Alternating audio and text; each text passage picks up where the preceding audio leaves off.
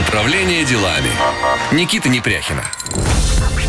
Привет всем! В эфире программа «Управление делами» в студии Никита Непряхин.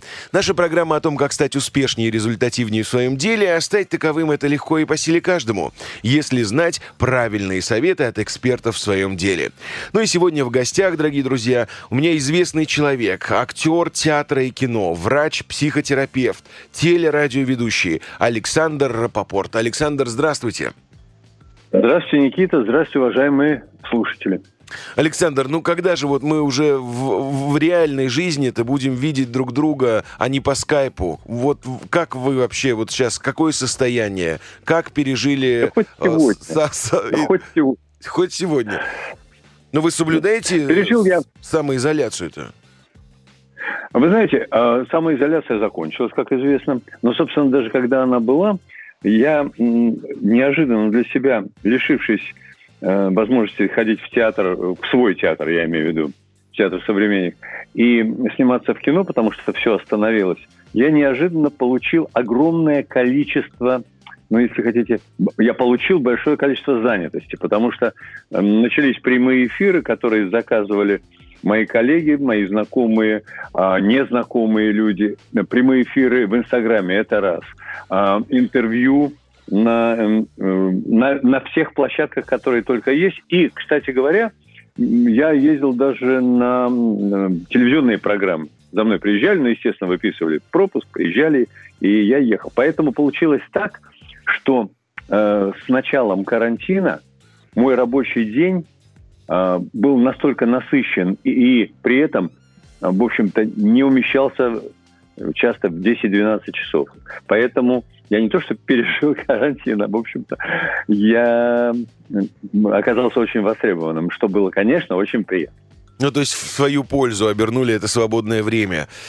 Александр, а вот первый вопрос, который будет вот по существу, а, когда Мгм. я встречаюсь с людьми, у которых а, в резюме, в строчке, когда их нужно представлять, написаны настолько разные профессии, я всегда вот искренне Мгм. удивляюсь, как а, столько разных амплуа профессий, которые иногда вообще диаметрально не похожи друг на друга, отличаются, как они могут сочетаться внутри одного человека? Актер, врач-психотерапевт, а, вы еще и спикер, вы проводите тренинги, телерадиоведущий, в- а, у вас альбомы даже музыкальные есть. Это как вообще? Ага. Ну, Никита, э, это на первый взгляд действительно несочетаемые вещи. Когда-то Александр Розенбаум очень-очень давно, у нас был какой-то с ним разговор, он мне тогда, sk- он же м, Он врач тоже врач, да, да, да, да, да. Да, я работал на скорой. И он сказал, я ушел из медицины, потому что я понял, что нельзя быть профессионалом в двух ипостасях. И я с ним согласился, что нельзя быть профессионалом в двух ипостасях, если эти ипостаси совершенно несовместимы. Ну, например, нельзя быть врачом скорой помощи и актером. Ну, сложно. Можно, конечно, там э, э, выходные дни ну, ну, сложно. Врачом э, больницы это вообще невозможно. Нельзя быть врачом-хирургом, врачом-терапевтом, врачом-офтальмологом, кем угодно. Но вот врач-психотерапевт, тут надо маленькую-маленькую предысторию. Ведь дело в том, что врачом-психотерапевтом я стал, э, и, э, в поис- э, находясь в поисках своего дела в медицинском институте, э, куда я поступать не хотел, поступил только потому, что этого хотели родители. А я-то хотел с детства быть только актером и больше Мгм, никем. И вот, и вот на четвертом... И я даже хотел уйти из института, потому что меня пригласили эм, в оркестр Олега Лунстрема, вот так, на секундочку, э, в качестве исполнителя. А тут началась психиатрия. И на кафедру зашел э, завкафедры психиатрии Виктор Степанович Гуськов. Просто копия Андрей Попов, известный актер. Мгм. И начал говорить так, что я подумал, тогда так не говорили, но сегодня так говорят, вау, это абсолютно моя профессия, потому что это абсолютно актерская, ну, если хотите, как сегодня опять же говорят, история в медицине. И я начал хорошо учиться, и я стал психиатром, но я хотел всегда быть психотерапевтом, потому что мой отец, будучи актером, он занимался гипнозом с пациентами, понимаете, я наблюдал. Мгм. И, и я, по сути дела, начал это делать еще в институте. И теперь, э, ну, собственно говоря, вот я стал врачом-психотерапевтом, но я все равно же хотел быть актером. И эм, чтобы, чтобы сделать эту историю короче, уже в Нью-Йорке получилось так, что я все время лез на сцену, там так или иначе, э, в ресторанах русских, там, я не знаю, спеть просил. И в один прекрасный момент ко мне подошел э, руководитель одного из оркестров э, в ресторане в русском и сказал, доктор, я, я, я уже сдал экзамен, я уже открыл свою практику. Он сказал, доктор, я вижу, у тебя поет душа. Понимаешь, давай запишем что-нибудь в нормальной студии. Мы пришли, записали что-то, он сказал, ну что, петь ты не, не умеешь, ну сейчас петь никто не умеет, тембр у тебя приятный, в, нот, в ноты ты попадаешь, давай запишем альбом. Мы записали первый альбом, мы сняли в Голливуде клип, и этот клип стали крутить по телевидению, и меня пригласили в русскоязычную антрепризу. Прошлым летом в Чулимске ставил русскоязычный режиссер Слава Степнов. И я попал в спектакль как профессиональный спектакль.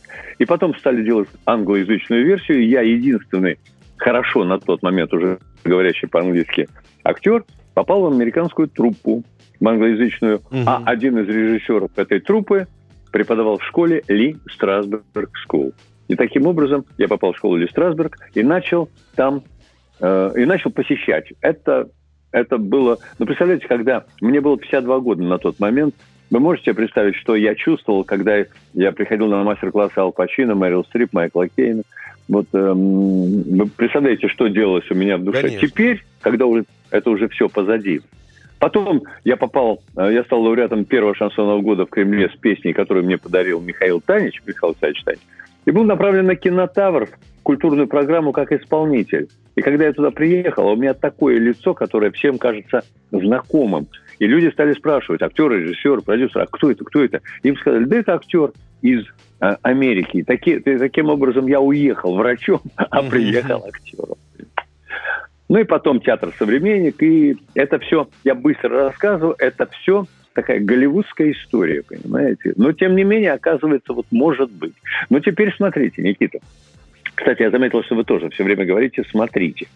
Значит, мы с вами в этом плане... Визуалы. Ну, есть, ничто визуал, визуальное нам не чуждо, да. да. Вот. И теперь, а теперь если брать эм, эм, разные это ипостаси или не разные, смотрите, что делает врач-психотерапевт, если это хороший врач-психотерапевт? Он как режиссер клиенту, как актеру ставит некую новую роль. Угу. Да? Вот, он э, берет э, индивидуальность этого человека, опять же, если это хороший психотерапевт, не общие вещи говорит, а конкретно с этим человеком, и ставит ему новую роль, и делает из человека как будто бы несчастного человека, как будто бы сначала счастливого. Ну и вы прекрасно знаете, что если вы делаете одни и те же действия, совершаете одни и те же шаги, одни и те же действия, вы начинаете чувствовать так, как чувствует себя человек, который совершает те действия, те шаги и думает. И, ну и пока что это школа представления Михаила Чехова, по сути дела. Mm-hmm. Вот это э, психотерапевт. Есть даже такая, такой термин режиссерская постановка симптома. Это когда врач-психотерапевт, как актер, э, дает некие техники пациенту для того, чтобы расширить поведенческий диапазон, добавить новую красочку и со временем научаться включать ее, когда надо, выключать, когда надо и так далее, и так далее. Что делает актер? выходя на площадку или появляясь на экране. На площадку, на съемочную или на сцену. Он несет некую психотерапевтическую миссию, показывая зрителю, как клиенту в данном случае, э, э, как может, э, каков может быть результат, делай человек с такими-то особенностями такие шаги взаимодействия вот так-то с партнерами. Собственно говоря, это две грани одной профессии. А что касается телерадиоведущей, или там, допустим, э, ну, я не, не, не певец же, в общем-то, я в рамках, ну, я поющий, знаете, поющий в душе. Угу. Просто есть альбом, вот так случилось. Вот, это уже, это уже э, скажем, оснащенность актерская. Ну, есть актеры поющие, есть актеры танцующие, есть актеры есть актеры, э, там, дерущиеся, падающие, но это все актерская профессия уже. И мне повезло, что я попал э, в профессиональную актерскую жизнь довольно поздно, поэтому сейчас у меня нет за спиной там Павки Корчагина, Шарапова, вот этих всех вещей, понимаете, и поэтому я молодой актер. Я, я, я молодой актер такого почтенного возраста. И э, вот моему актерству 20 16, 20 апреля исполнилось, в общем-то, всего 16 лет. Для моего возраста это, в общем-то, согласитесь, довольно небольшой срок. Да. Александр, а вот если бы вот была возможность вернуться назад, вы в своих интервью говорили, что э, ну, родители в основном настояли на медицинской э, профессии, а вы всегда мечтали быть актером. А вот если вернуться вот туда, назад, э, если бы была возможность получить профессию врача-психотерапевта или сразу вот прям идти в театральный, что бы вот вы сейчас выбрали? Вы знаете, э, сейчас, ну, это, знаете, говорят, сослагательное наклонение не бывает в истории, но, но я бы сейчас повторил абсолютно все то же самое, просто тогда я три года, там, три с половиной года учился, еле-еле меня держали только из-за того, что я играл в вокально-инструментальном ансамбле, играл в баскет, баскетбол за сборную. Вот. А сейчас я бы уже пошел учиться и прямо жадно впитывал бы все, потому что я так благодарен своим родителям, Царство Небесное. Они не то что настояли, они просто говорили, ну, сынок, ну, профессия же нужна, там, будешь петь, там, потом, там, сниматься, и на сцене будешь, тем более, что я все время так или иначе со mm-hmm. самой, самой школы вот. Они мне говорили, ну, получи профессию. Вот. Сейчас бы я пошел по этому же пути. Может быть, я бы и не проходил длинную вот эту медицинскую начальную школу, но Сейчас все-таки, вот когда я играю врачей, или когда я играю психологов, или когда я играю кого бы то ни было, все-таки знания медицинские мне очень помогают. А уж психологически-то уж точно. Конечно, я знаю тем более, да. сценарий, а я, а я вижу, а вот так сказать нельзя, вот так не бывает. А вот в этой ситуации он повел бы себя по-другому.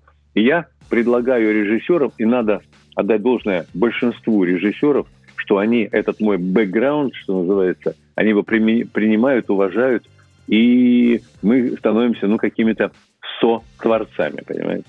Мы сейчас Поэтому делаем... я бы сделал теперь по новой, да. Да, небольшой перерыв на рекламу, а после продолжим, никуда не переключайтесь. Управление делами. Никита Непряхина.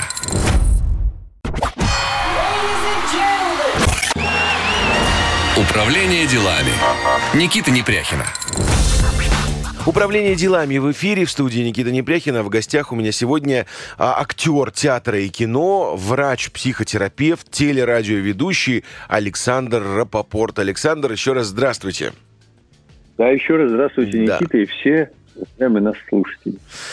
А, мы в нашей первой части говорили о том, как а, внутри одного человека сочетаются, казалось бы, две разные профессии, актерская и медицинская, но оказывается, эти две профессии ближе друг к другу, чем мы на самом деле считаем и думаем. Кстати, Александр, вот когда мы перед эфиром настраивали связь, вы сделали акцент на том, что э, мне нужно представить именно врач-психотерапевт, а не просто психотерапевт. Можете всем пояснить, почему вот эта деталь ну, вот так вот сильно э, а, у вас отзывается? Ну, я вам скажу, что, э, ну, во-первых, существует легальная часть вопроса, легальная, этическая. Mm-hmm. По закону, по закону э, психотерапии как специальностью, клинической психотерапии, то есть работой с пациентами, имеют право, имеют право три вида профессионалов. Первое – это врач, психиатр, психотерапевт. Просто до, просто до 85 -го года не было специальности э, такой титулярный психотерапевт, а был врач-психиатр, и в рамках э, профессии врача-психиатра занимались психотерапией. Это во-первых. Во-вторых, а сейчас уже есть психотерапевт. А во-вторых, это может быть клинический психолог, э, закончивший, получивший там высшее, ну так, я, я сейчас говорю по закону, высшее образование, скажем, психологический факультет университета. Да. И третье, э, на Западе это давно, а в России это сравнительно недавно, но, но уже тоже есть, э, лицензированный, э, дипломированный социальный работник. Он тоже может быть клиническим психотерапевтом. Кстати говоря, кстати говоря, в Америке, вот в Америке, я уже 30 лет все-таки живу в Америке, а последние 18 лет в самолете между, между всем миром, что называется. Угу. В Америке, кстати говоря, если спросить, кто лучший психотерапевт с точки зрения, вы знаете, посвящения профессии и отношения к пациенту, то очень часто это бывает как раз именно социальные работники, потому что они ничего другого не имеют права делать. Они не имеют права выписывать лекарства, они не имеют права делать тесты, и поэтому они все растворяются в пациенте. Это как, знаете, гигиенист в стоматологии лучше чистит зубы, чем стоматолог. э, с высшим образованием. Вот так же и это. Э, значит, врач-психотерапевт. Сегодня огромное количество людей, называющих себя психологами, психотерапевтами, там, я не знаю, кем угодно, они не имеют отношения к этому профессионально, и очень часто, я не говорю, что всегда, но очень часто и работают непрофессионально, и таким образом дискредитируют жанр. Понимаете, это очень важно знать. Я не против самородков, я не против самоучек, но хорошо бы, чтобы... Меня как-то недавно спросили, а как вот выбирать себе э, психотерапевта? Да. И я ответил, я ответил, что важно, во-первых, знать его историю, знать его образование, э, увидеть его, услышать его, и хорошо бы понять или узнать, а еще лучше и узнать, и понять, как у него у самого-то дела.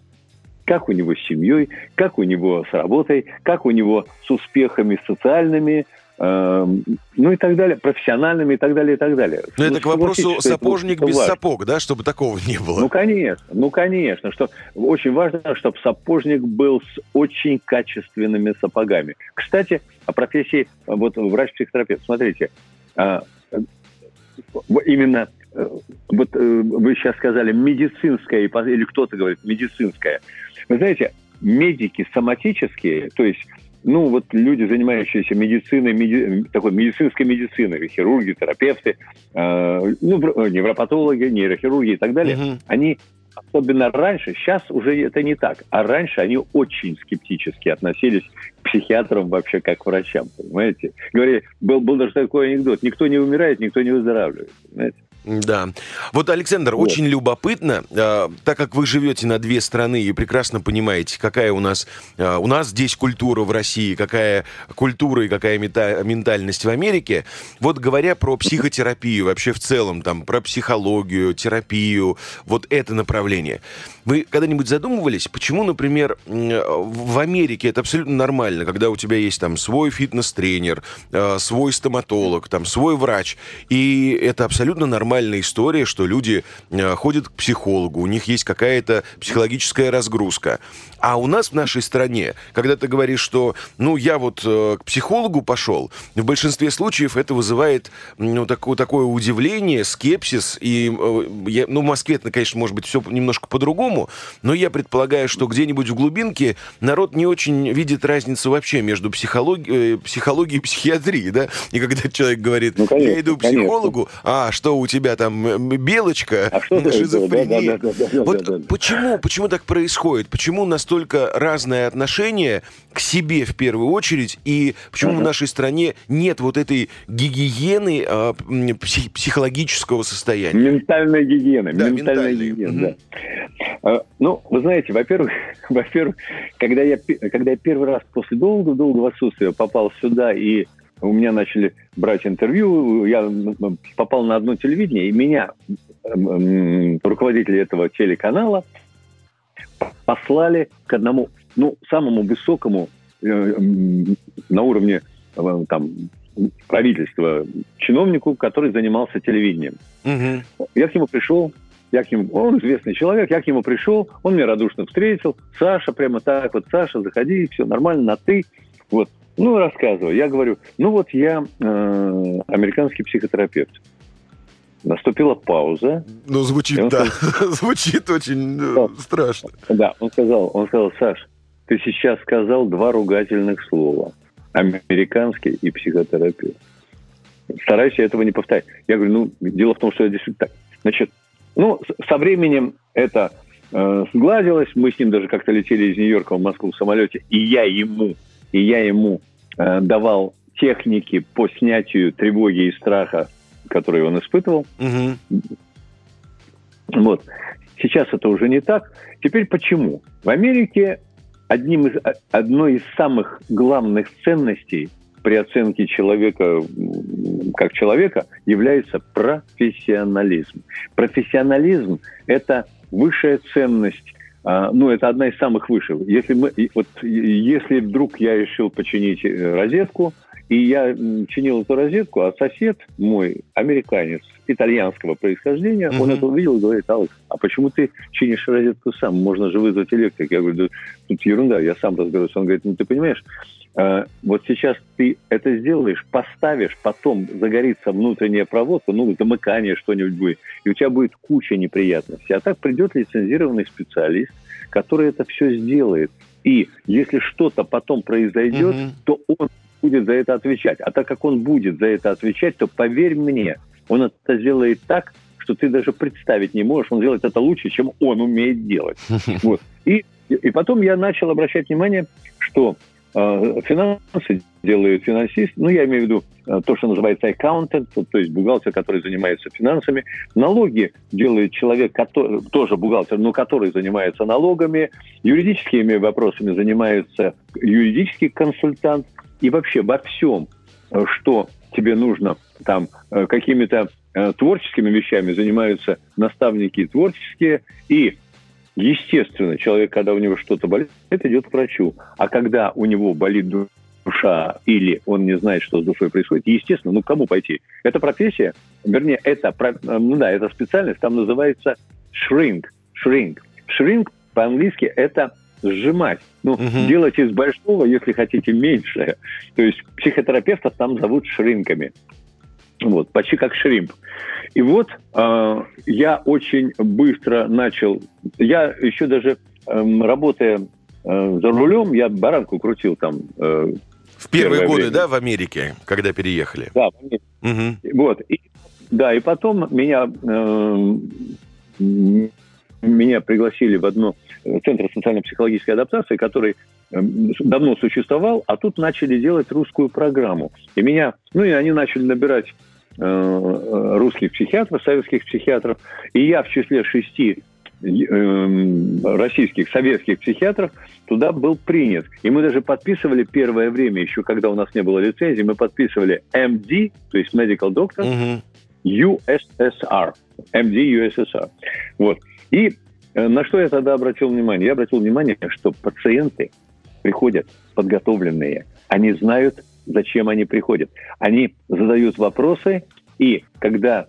Э, ну, то есть первое время мы же все учились что называется, павловской императивной э, психотерапии. То есть угу. я буду говорить, а ты будешь слушать. Вот сейчас ты... Ну, помните, как Кашпировский? Как, да. Э, хотя, хотя у меня с Анатолием Михайловичем Кашпировским большая и долгая дружба, и мы как-то друг друга очень, э, очень хорошо друг к другу относятся. Вот. А там я дал совет, а мне мой супервайзер сказал, он сказал, Алекс, don't give advice, не давай советов.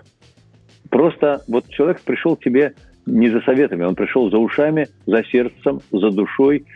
Особенно не давай советами, когда тебе еще вопросов не задали. Потому что у нас была привычка сразу да. говорить, а это вот поэтому, это поэтому, это поэтому. Этим, кстати, очень сильно грешат Грешили советские, и у российских это тоже психиатров бывает, психотерапевтов бывает. Он говорит, просто будь с этим человеком. Это есть психотерапия, а есть консультация. Вот когда консультация, то ты говоришь, что ему надо делать угу. в связи с тем, что ты видишь. А так вот, понимаете, американские пациенты, они, во-первых, это абсолютно нормально пойти к психотерапевту, а во-вторых, а во-вторых, вот чем отличаются, опять же, в большинстве своем американские пациенты? Они выполняют рекомендацию as is. Вот как, что называется, as prescribed или э, или как, вот как, вот как сказано, вот так они делают. Так они и делают, Это очень да. Вы понимаете, очень важно, потому что рекомендации не выполняются, не выполняются. Мы сейчас сделаем небольшой перерыв на новости, послушаем, что происходит в мире, в стране и в нашей любимой Москве, а после продолжим. Управление делами. Никита Непряхина.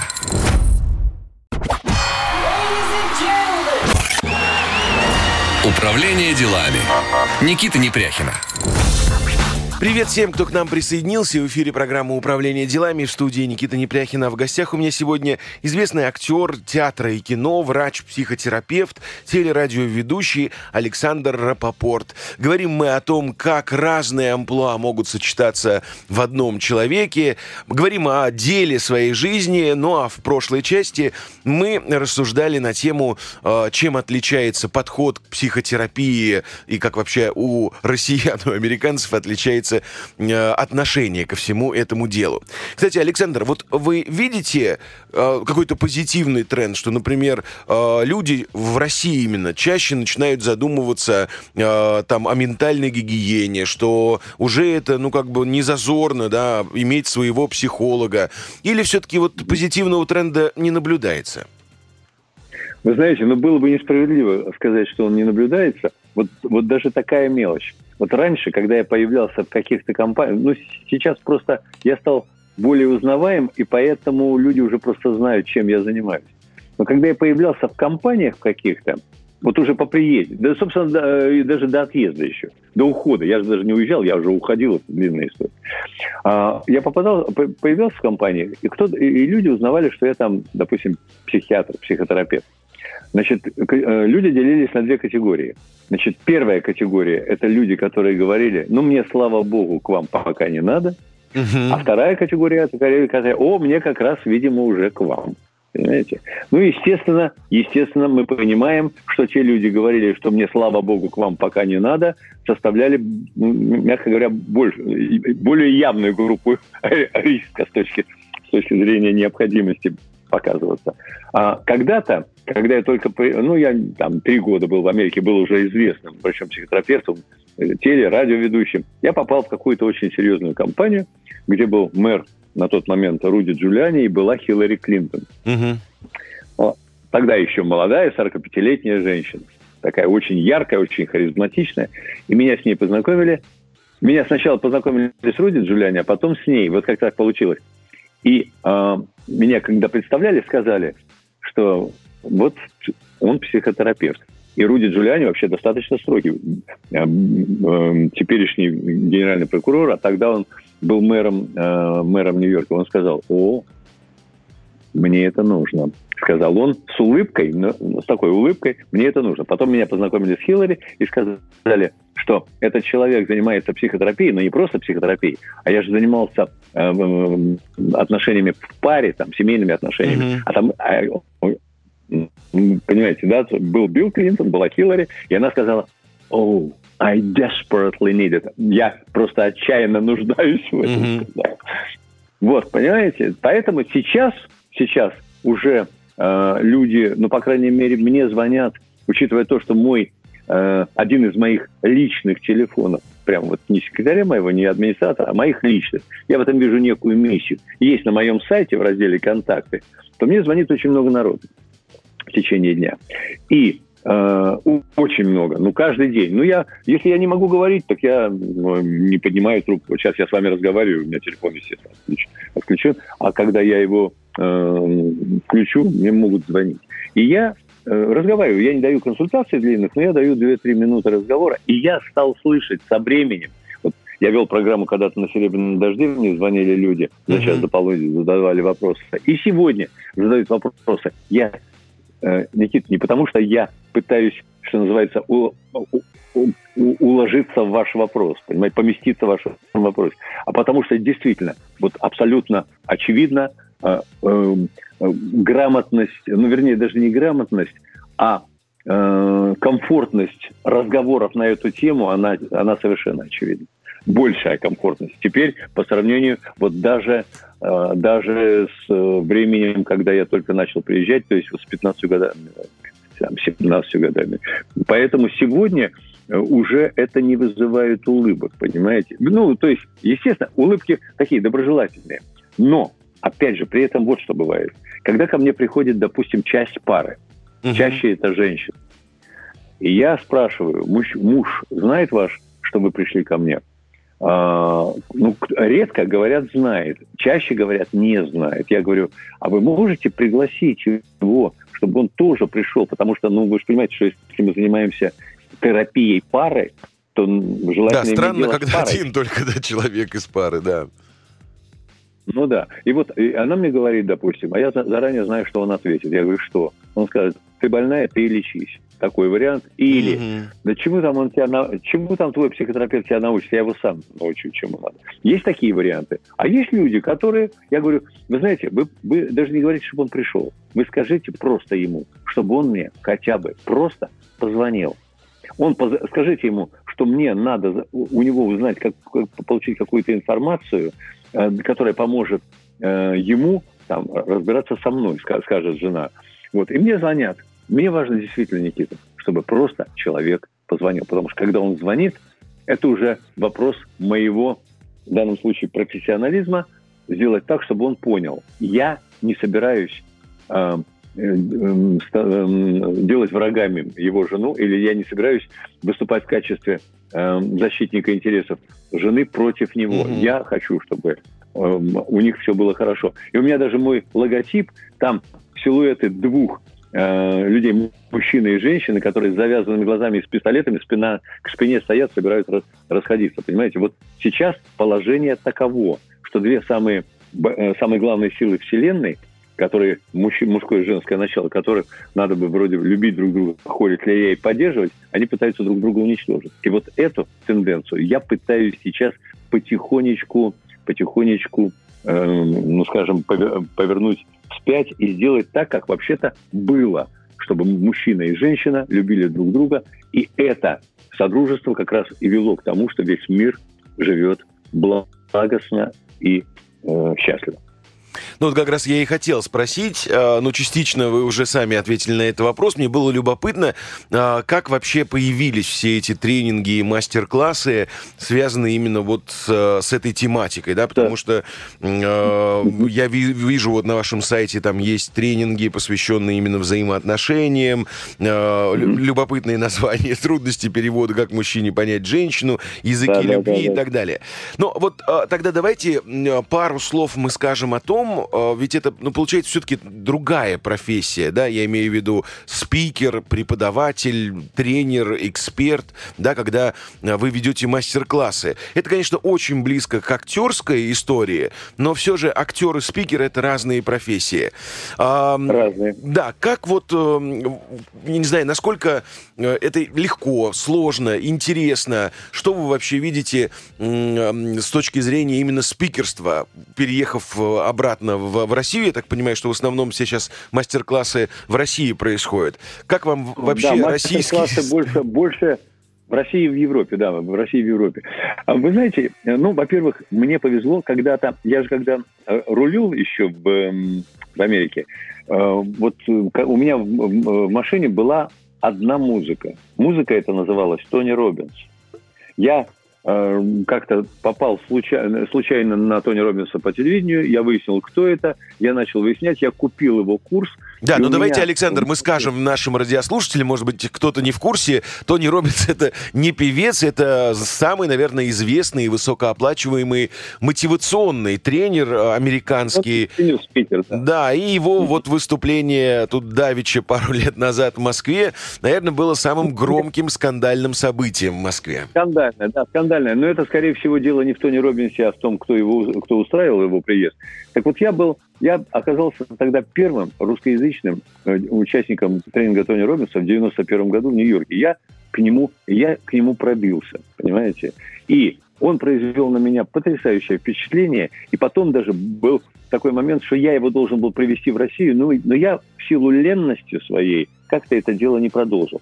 И мне э, и знаете, когда я слышу, допустим, даже в ассоциации в нашей, что кто-то выступает и говорит, а, Тони Робинс, он, у него нет контента. Я говорю, ребята, да если бы не было Тони Робинса, вы бы даже не знали про тренинги никогда.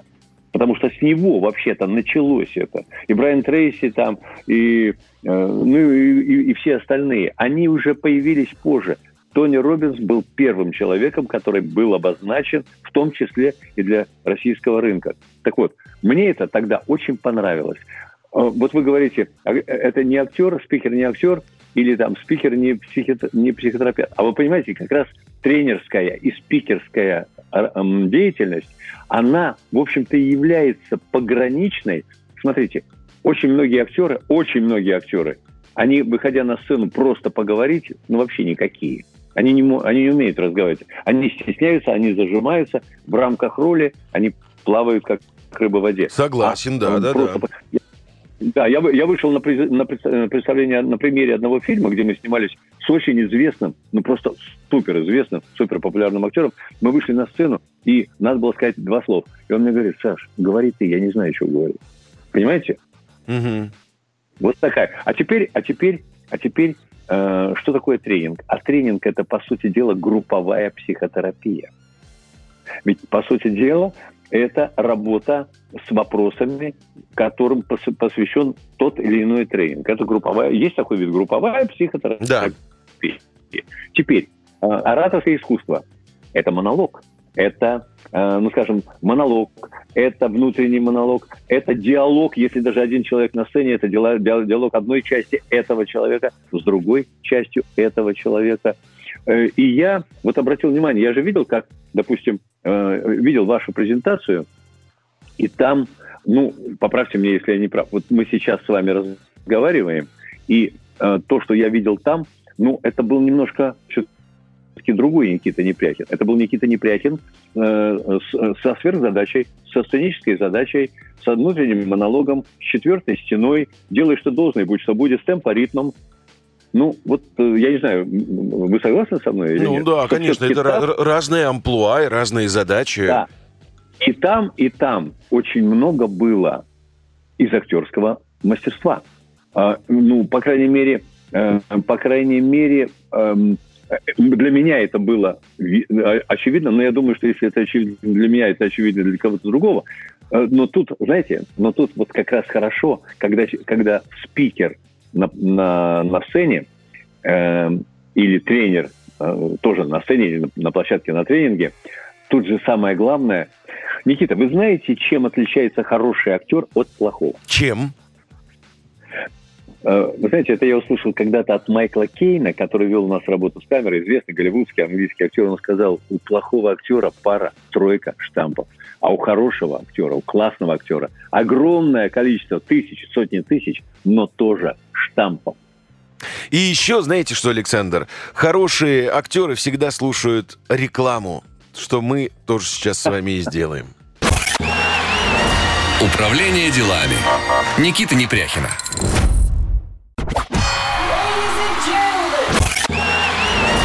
Управление делами. Никита Непряхина. Управление делами в эфире в студии Никита Непряхина. А в гостях у меня сегодня известный актер театра и кино, врач-психотерапевт, телерадиоведущий Александр Рапопорт. А у нас с ним душевная беседа. И мы вот последовательно, шаг за шагом, или, как бы сказал Александр, степ-бай-степ, каждую из его сторон рассматриваем и поуглубляемся в вопросы, что ж там внутри любопытного. А мы сейчас говорим уже про другую сторону Александра, про э, спикерство, про сцену, про оратор ораторское искусство, потому что Александр, кроме театра и кино, кроме э, психотерапии, э, еще проводит э, разные мастер-классы. Кстати, Александр, вот э, в целом, если, э, например, опять же, сравнивать американский опыт и вот то, что вы видите в России, э, как вы оцениваете, какие самые слабые стороны есть у наших российских спикеров? Вы же наверняка видели огромное количество разных выступающих. Ну и а. что тут говорить? Э, есть американская школа ораторского искусства. Э, там это воспитывается, культивируется. Детишки там с малых лет э, в школе выступают, дебаты, разные там дискуссионные клубы. У нас, конечно, нет такой вот культуры. Но можете ли вы да, выделить, какие какие самые вот большие проблемы вы со стороны, как человек, который впитал американскую культуру ораторского искусства, видите вот здесь у нас усредненный такой портрет сделаем?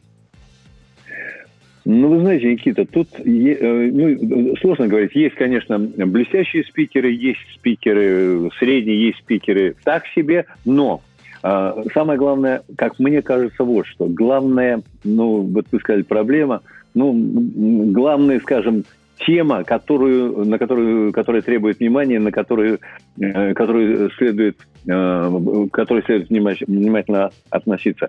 Вы знаете, люди очень серьезно относятся к самому себе. И это видно. Нету одного из самых главных признаков профессионала и человека, уверенного в себе. Само-иронии. Угу. Вот это очень важно. И когда человек начинает о чем-то рассказывать, он, естественно, себя лакирует. В э, актерской профессии режиссеры вот очень часто повторяют, и я как психотерапевт, кстати говоря, своим клиентам, и клиенткам особенно, потому что все-таки у меня большая часть женской аудитории, я им говорю, это истина, это, это истина из театрального искусства. Не старайся понравиться, и не бойся не понравиться.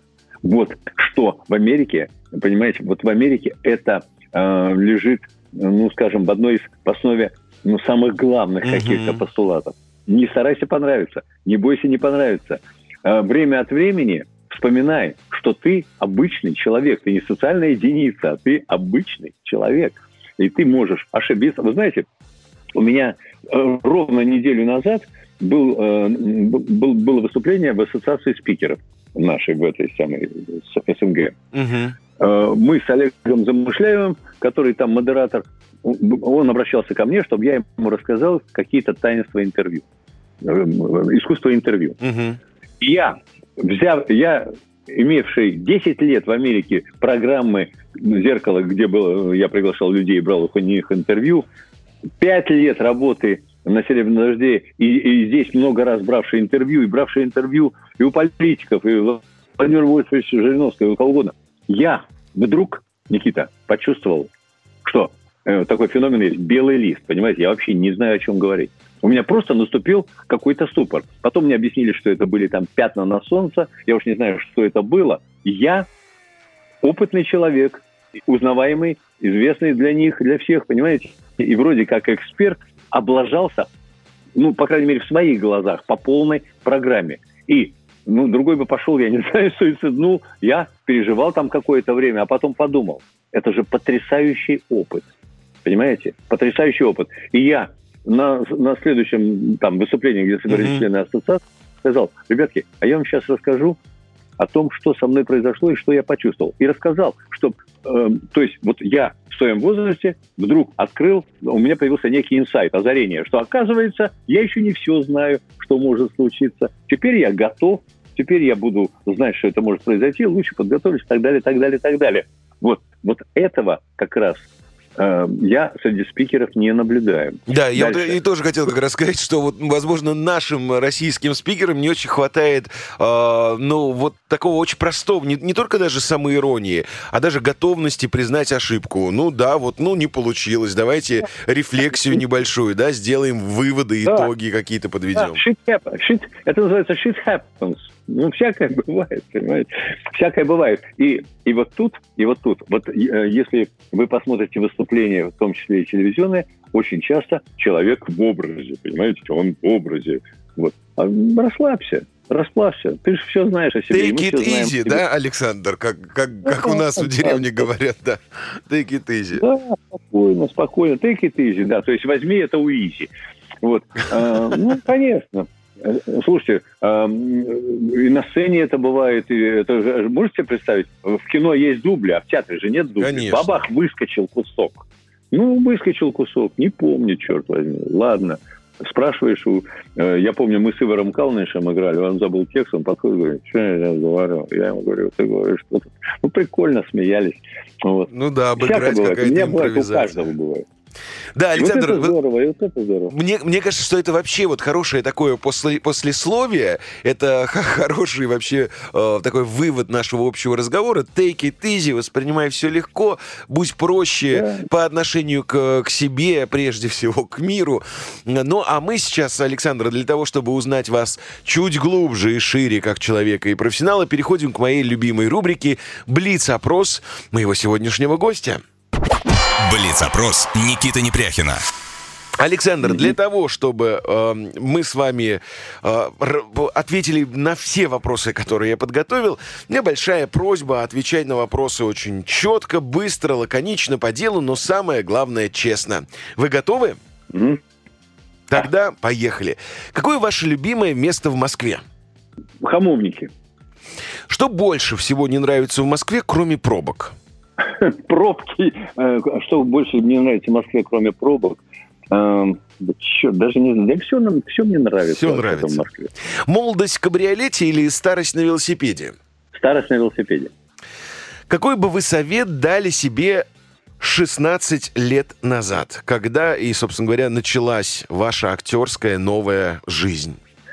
А совет был такой. Саша, э, внимательно смотри по сторонам и не загружай людей своей, э, ну, скажем так, своей биографией. Что главнее, талант или труд? Талант. Быть собственником бизнеса или наемным работником? Собственником. Любоваться танцующими или танцевать? Танцевать. Разговорная или музыкальная радиостанция? Разговорная. Понты дороже денег? Понты дороже денег. Почему? Ну, потому что, э, ну, потому что это некая валюта, которую человек сам себе придумывает. Как только это перестает быть валютой, то, перестает, то пропадают понты. Драма или комедия? Драма. А, да, а, драмеди, драмеди, вот так я отвечу. Драм... Есть такая сейчас такой там. А вы верите в гороскопы? А, вы знаете, я не то, что в них верю, но все, что происходит со мной, очень э, подходит э, моему гороскопу Овен 1 апрель. 1 апрель. 1 mm. апрель. Фотографировать или фотографироваться? И то, и другое. А, а так так нельзя отвечать. Ну, почему? Ну, можно в плане исключения. Американские... Я, я, люб, я люблю очень фотографировать, и, честно говоря, люблю фотографировать. Американские горки или колесо обозрения? Американские горки. Вы смотрите телевизор? Смотрю. Вы когда-нибудь давали взятку? Uh, нет, взятку нет. Uh, ну, смотря что считать взяткой. То есть делал ли я какие-то uh, какие шаги, которые, допустим, uh, в интересах человека, который, к которому я обращался? Ну, наверное, делал. Если это считать взяткой, там какие-то какие услуги, если это, тогда да. Есть ли что-то такое, что вы очень хотели сделать, но так и не сделали? Если да, то что это?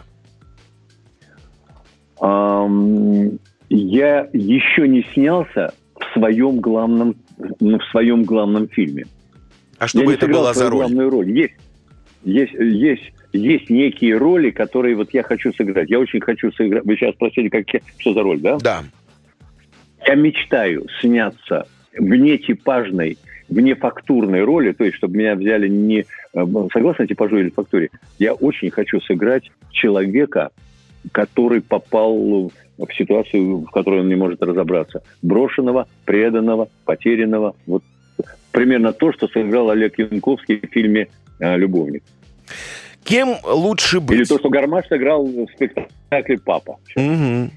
Кем лучше быть, нервным гением или счастливым дурачком? А, ну, для, для самого человека лучше быть счастливым дурачком. А вообще, э, если, посмотреть, если брать человека, смотрящего со стороны на себя, то лучше нервным гением. Какая главная черта русского национального характера, по вашему мнению? Ой, к сожалению, пофигизм. Допустимо ли лгать во имя благой цели? Да. Что более предосудительно, иметь любовницу или уклоняться от службы в армии? Более предосудительно? Да. ну, естественно, естественно, уклоняться от службы в армии. А это человек, который больше полувека живет с единственной любимой женой. Стали бы вы дружить, Александр, со своим двойником? Стал бы. А как? Что бы вы делали? А вы знаете, меня же очень долго, ну и сейчас даже, даже до сих пор говорят, что вы задорно с Мишей похожи. Понимаете? Да что бы мы делали? Мы бы... Хохотали. Ой, наш, хохотали бы, да. Мы бы хохотали и прикалывались, и зеркалили друг друга, как вот э, вы как-то говорили в одной программе, зеркали. Вообще, зеркалить друг друга – это большой прикол. Если бы кто-то написал о вас биографическую книгу, какое было бы у нее название? Я сам хочу ее написать, у меня уже есть название, оно называется «Shit Happens». Но только «Shit» у меня там SH в скобках, а потом идет it happens. Потому что shit happens – это дерьмо случается, а it happens – это всякое бывает. Это был Александр Рапопорт. Александр, спасибо вам большое. С вами был Никита Непряхин и программа «Управление делами». Мы услышимся с вами ровно через неделю. Всем пока-пока. Управление делами. Никита Непряхина.